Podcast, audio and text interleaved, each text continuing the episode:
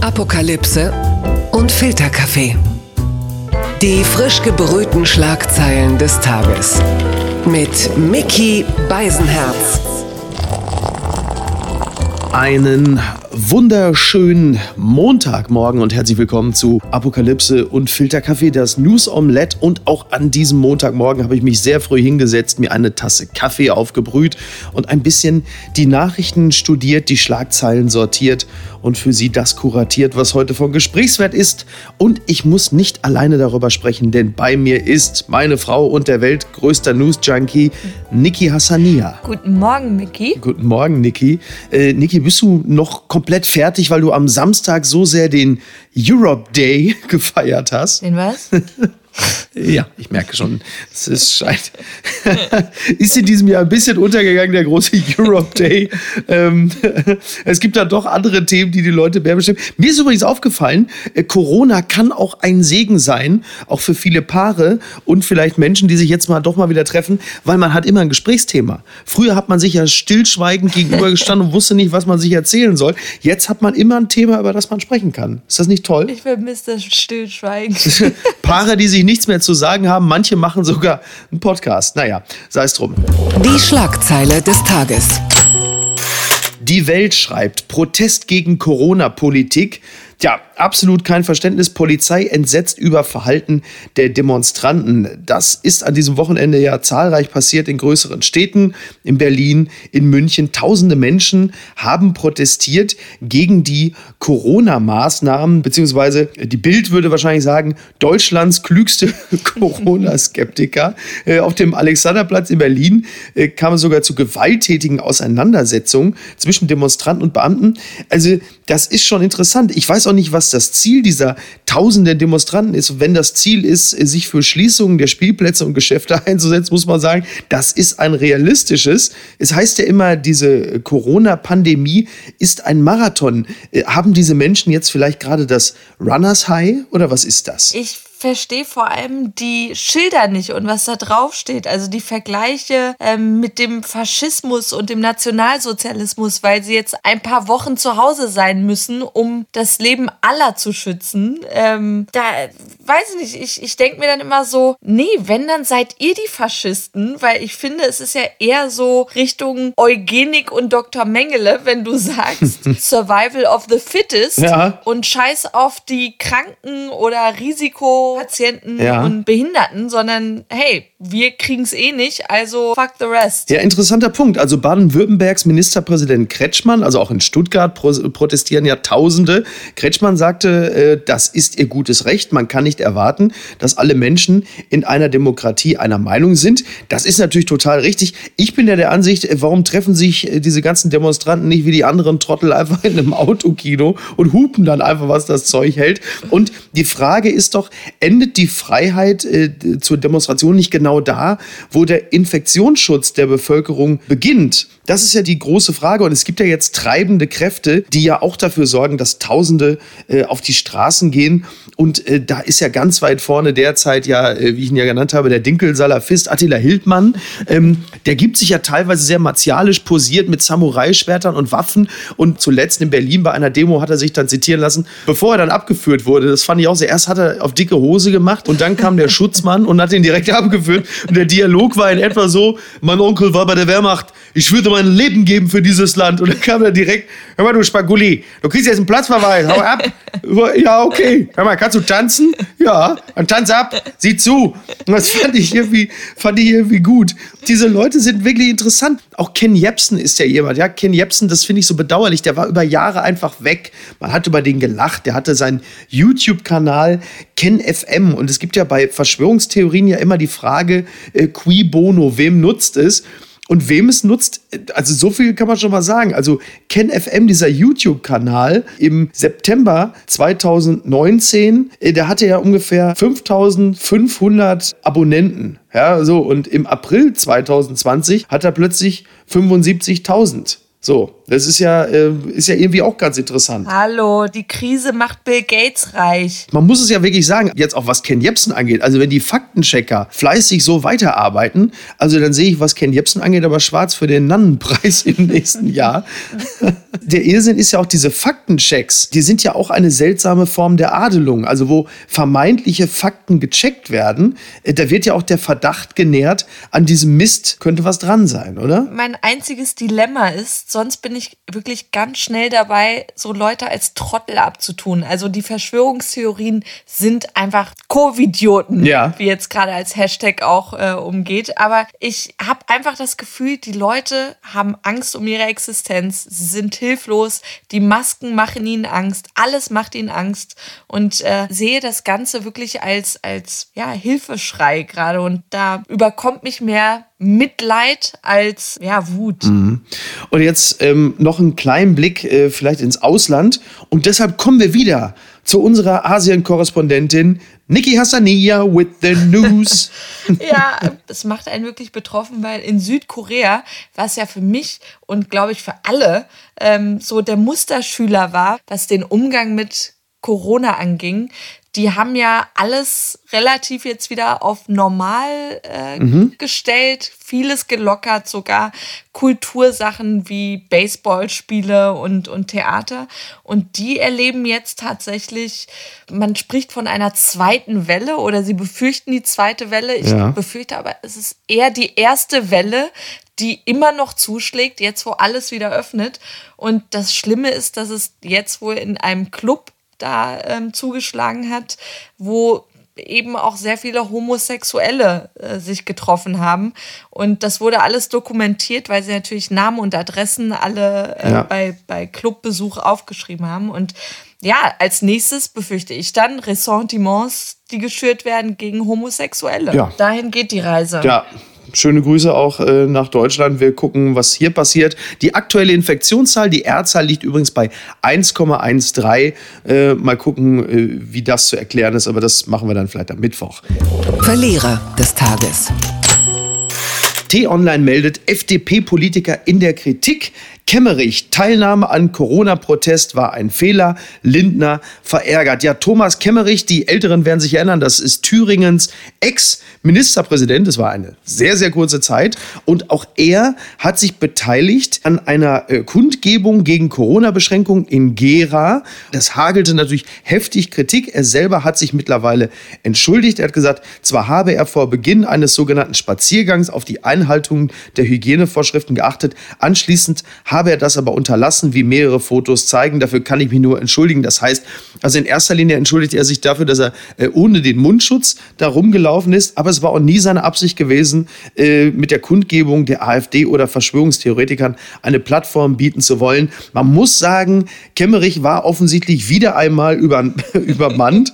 Und äh, der Mann hat sich ja jetzt wirklich so viele Pannen gegönnt. Er ist so ein bisschen die äh, Boeing 737 MAX unter den äh, FDP-Politikern. Christian Lindner schreibt, die Aktion schwächt unsere Argumente. Ich habe dafür kein Verständnis. Da hast du Verständnis für den Mann, Niki? Ich habe den jetzt wirklich als Vollidioten abgestempelt. Also einmal fool me once, shame on me, fool me twice, you're a fucking idiot. Ja, der hat ja immer Cowboystiefel und er ist so ein, so ein Glatzkopf mit Cowboystiefeln. Der ist so ein bisschen, die Älteren werden sich erinnern, an Yul Brynner in Westworld, also dieser defekte Roboter, der da einfach äh, vor sich hin äh, spaziert und einfach außer Kontrolle ist. Also die FDP äh, täte gut daran, ihn so langsam abzuziehen. Er ist ja Fraktionsvorsitzender der FDP in Thüringen und gegen ihn wirkt sogar Andi Scheuer kompetent. Vielleicht tauschen ja einfach Palma gegen ihn dann aus. Ja, wobei Christian Linder schon gesagt hat, Palma, den brauchen wir nicht. Okay. das hat mich überrascht. Der Express meldet, Klar, dass das jederzeit passieren kann. Dresden bringt den Ligaplan ins Wanken. Tja, also der DFL-Chef Christian Seifert wird hier zitiert. Er hatte einen Auftritt im ZDF Sportstudio und musste dann etwas äh, zerknirscht äh, zur Kenntnis nehmen, dass jetzt gerade, noch bevor die Bundesliga am Wochenende wieder startet, die erste und zweite, gibt es bei Dynamo Dresden äh, den sogenannten Dynamo-Hammer. Zwei Profis waren positiv auf äh, Corona getestet worden und jetzt ist das ganze Corona-Konzept ins Wanken geraten, eine Woche vor dem Neustart. Denn Die komplette Mannschaft von Dynamo Dresden muss 14 Tage in Quarantäne, was bedeutet, die können jetzt natürlich auch schon mal nicht am ersten Spieltag nach der Pause wieder teilnehmen. Und jetzt äh, fangen natürlich alle an zu zittern, weil das, was da in Dresden passiert, das kann natürlich auch sehr schnell bei anderen Erst- und Zweitligaklubs passieren. Und was Seifert gesagt hatte, was ich auch interessant fand, das wussten wir nicht, ist, dass am Ende die Gesundheitsämter der Wohnorte der Spieler entscheiden. Was also bedeuten würde, zum Beispiel, wenn jetzt äh, bei Schalke, ja, wenn da irgendwelche Spieler getestet werden, dann entscheidet das Gesundheitsamt Düsseldorf, denn da wohnen die ganzen Schalker Spieler.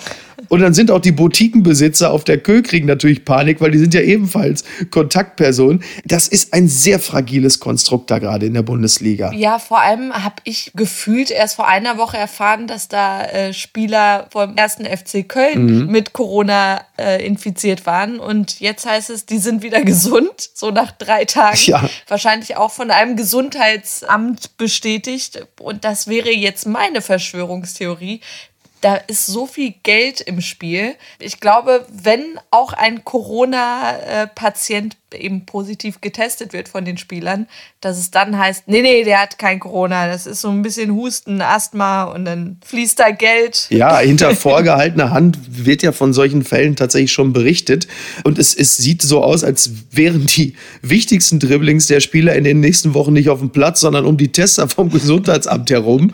Und interessant ist übrigens auch in Berlin ist jetzt frisch Jens Lehmann im Aufsichtsrat bei der Hertha. Das ist übrigens der, der im Doppelpass sich dadurch dadurch hervorgetan hat, dass er meinte, ja, so 20.000 Leute kann man noch ins Stadion lassen. und er ist einer der prominenteren Corona-Skeptiker.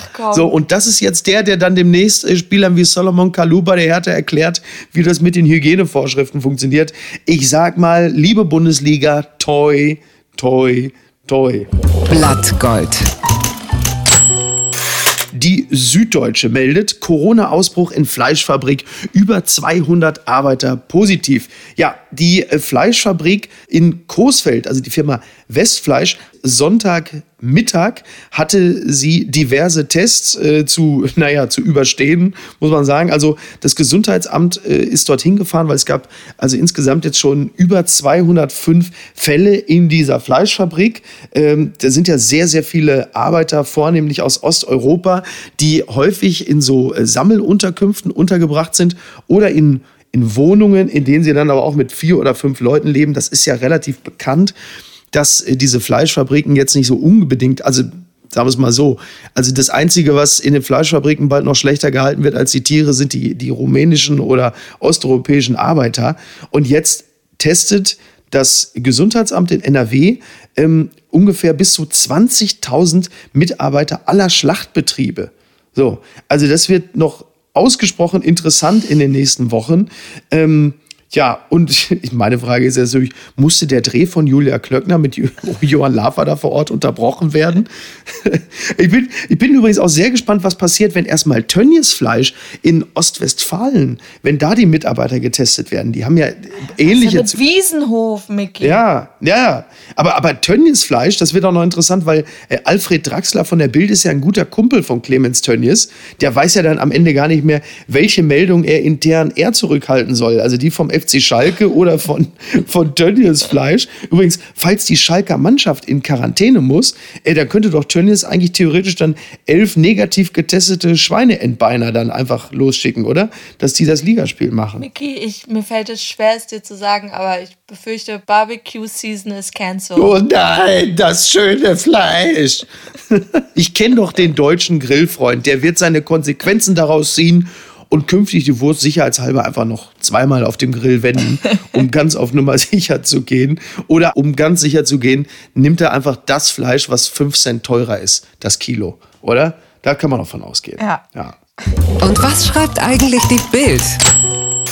Das ist vielleicht überhaupt die Meldung des Tages. Auch dich geht das was an, Niki. Wegen Corona. Lufthansa streicht den Tomatensaft. Also als ich das gelesen habe, wusste ich, es geht alles den Bach runter. Ja. Keine Chance. Game over, Mickey. Ja, ja, ja, richtig. Ja, jetzt, wo schon die Leute äh, auf dem Balkon uns das Klatschen äh, quasi aus dem Flieger entrissen haben, jetzt auch noch das. Also das ist wirklich... Vor allem vermisse ich, wie die Gäste das Wort Tomato Juice ausgesprochen haben. Tomato Juice. Ich vermisse Wer hat das denn es. Ich gesagt? vermisse es wirklich. Vor allen Dingen Lufthansa streicht den Tomatensaft. So kann man das übrigens auch sagen. Äh, klingt auch viel besser als es fliegt einfach niemand. Du sagst einfach nicht, es fliegt niemand, sondern du sagst, wir streichen den Tomatensaft. Also das, das ist übrigens auch sehr schön. Äh, Corona-Tod trotz Hoffnungsmedikament. So nahm Siegfried Abschied von Roy. Ja, also Roy Horn, äh, einer des Duos von Siegfried und Roy, der ist ja gestorben.